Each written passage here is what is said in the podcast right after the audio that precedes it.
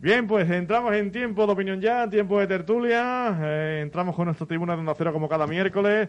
Saludos al mando de los controles técnicos. Juan Fran González, ¿qué tal? Buenas tardes. Buenas tardes, ¿qué hay, Fernando? Pues nada, hombre, eh, todo bien, ¿verdad? Bastante bien. Bueno, pues eso es importante. Eh, aquí en nuestros estudios también, don José Ignacio Olivero, ¿qué tal? Buenas tardes. Muy buenas tardes a todos.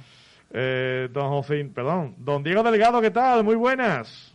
Diego. Muy buenas tardes, Fernandao, José Ignacio, Juan Fran, don Cesario y a toda la amplia audiencia. Ahí está don César Hernández y Cepeda, muy buenas tardes.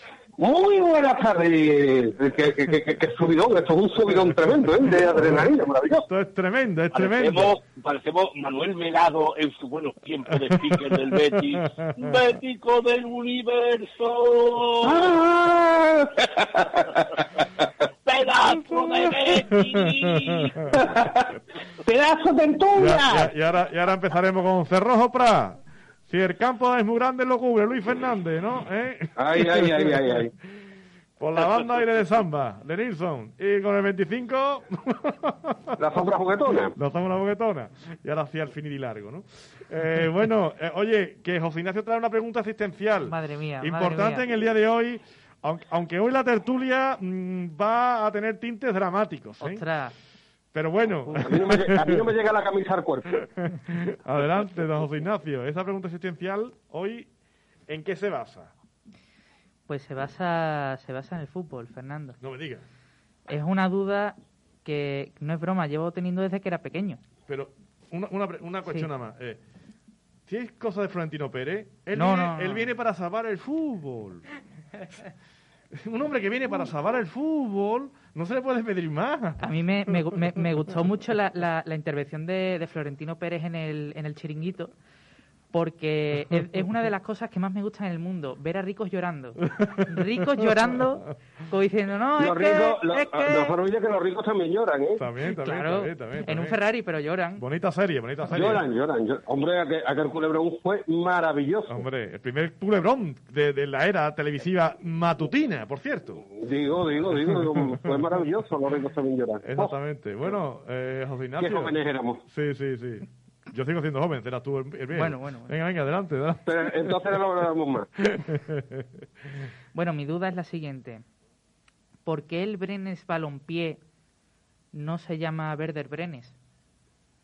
Bueno, claro.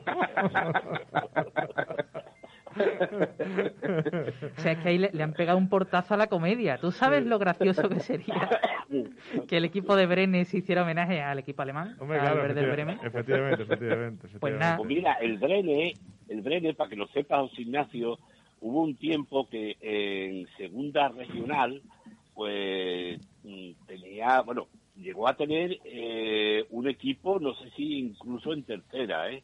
Ostras, Y resulta que había otro, otro de los dos equipos que había en Brene, jugaba en segunda regional.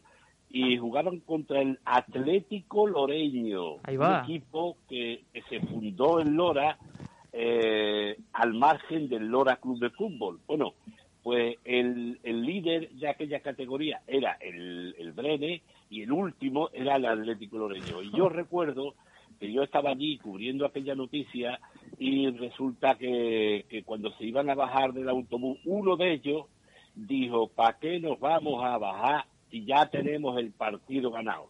Bueno, pues empezaron ganando 0-2 y acabó ganando el Atlético Loreño 3 a 2. Ah, qué partido, madre qué mía. partido, Dios mío, un partido épico, sin duda, sin duda ninguna.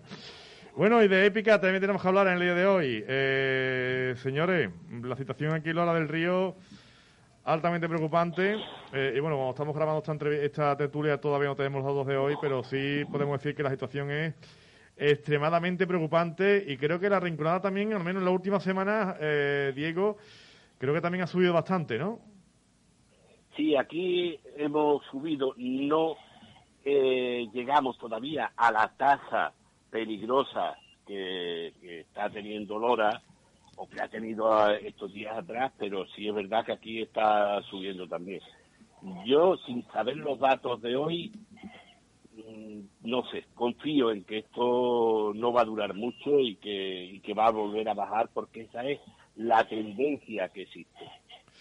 Eh, Cesario, mm, ayer hablábamos en una entrevista de, de, bueno, qué va a pasar a partir del día 9 de mayo. Eh, no sé si hay novedad con respecto al, al día de ayer. Eh, yo te digo la verdad, yo he escuchado que, fin, que las comunidades autónomas tienen algún tipo de, de bueno, pues de, de, de, mm, la posibilidad de, actuar por sí mismas, ¿no? Por decirlo de alguna manera. Eh, pero bueno, yo en términos jurídicos me pierdo un poquito. No sé si puedes aclararnos, Cesario, exactamente Hombre, qué, la- qué- qué ha pasado. yo lo veo ahora mismo, lo veo confuso el tema, ¿no? Sí. Lo veo ahora mismo confuso el tema. Si tú lo ves confuso. Ah, por lo visto, por lo visto se ha salido un decreto en el que el, el, el Estado sacó un, un decreto para que lo- los posibles conflictos de que haya, que lleguen a los tribunales superiores de justicia, tengan recurso ante el Tribunal Supremo. Eso, así de entrada, me parece que, que uno que parece que los tribunales superiores de justicia de las comunidades autónomas ¿para qué están? Si tú, vamos a ver, si, si, si no tienen competencia para decir lo que es legal y lo que no, yo de verdad es que no, no acabo de entender, no acabo de entender la situación. O sea, se está temiendo que los tribunales superiores de justicia tengan cada uno su criterio, entonces ¿para qué están? No pueden tener su propio criterio. Tiene que haber, eh, ¿verdad? Yo creo que la, la- las leyes, por, mu- por mucho que algunas veces las quedamos complicadas, las leyes son muy claras y que tú no puedes restringir la libertad de movimiento sin estado de alarma es una cosa que es evidente. Entonces, no lo sé, no lo sé. Yo mm, nos abocamos a un panorama de cierta, yo veo un panorama de cierta inseguridad jurídica.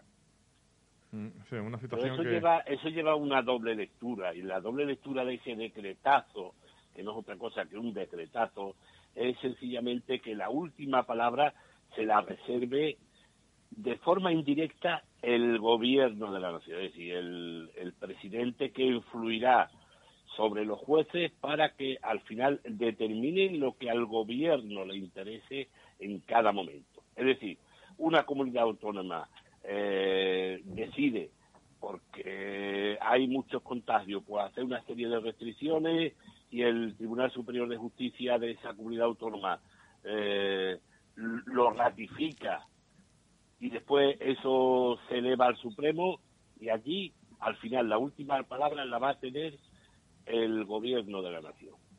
Sí, como un poco, un poco como todo, ¿no? Eh, tú hablabas también, Diego, de, de los datos muchas veces suben o bajan en función a las fechas también en las que estamos, ¿no? y a los intereses políticos. Sí. No olvidemos eso. que Cuando interesa, vamos a ver, ha habido elecciones en Galicia, ha habido elecciones en el País Vasco, ha habido elecciones en Cataluña. Cataluña.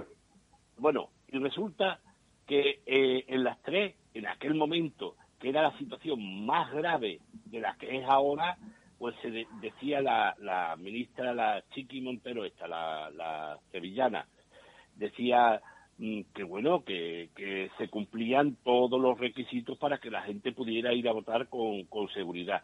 Se celebran elecciones en Madrid, uy, qué locura, en plena pandemia hacer unas elecciones en Madrid, esto no sé a quién se le habrá ocurrido. Es decir, políticamente interesaba decir que había muchos contagios en España y que no era eh, lógico que se celebraran unas elecciones cuando ya veníamos de tres elecciones en un panorama mucho más peligroso. Por eso siempre la cosa va a ir a lo que interese políticamente a quien lo diga.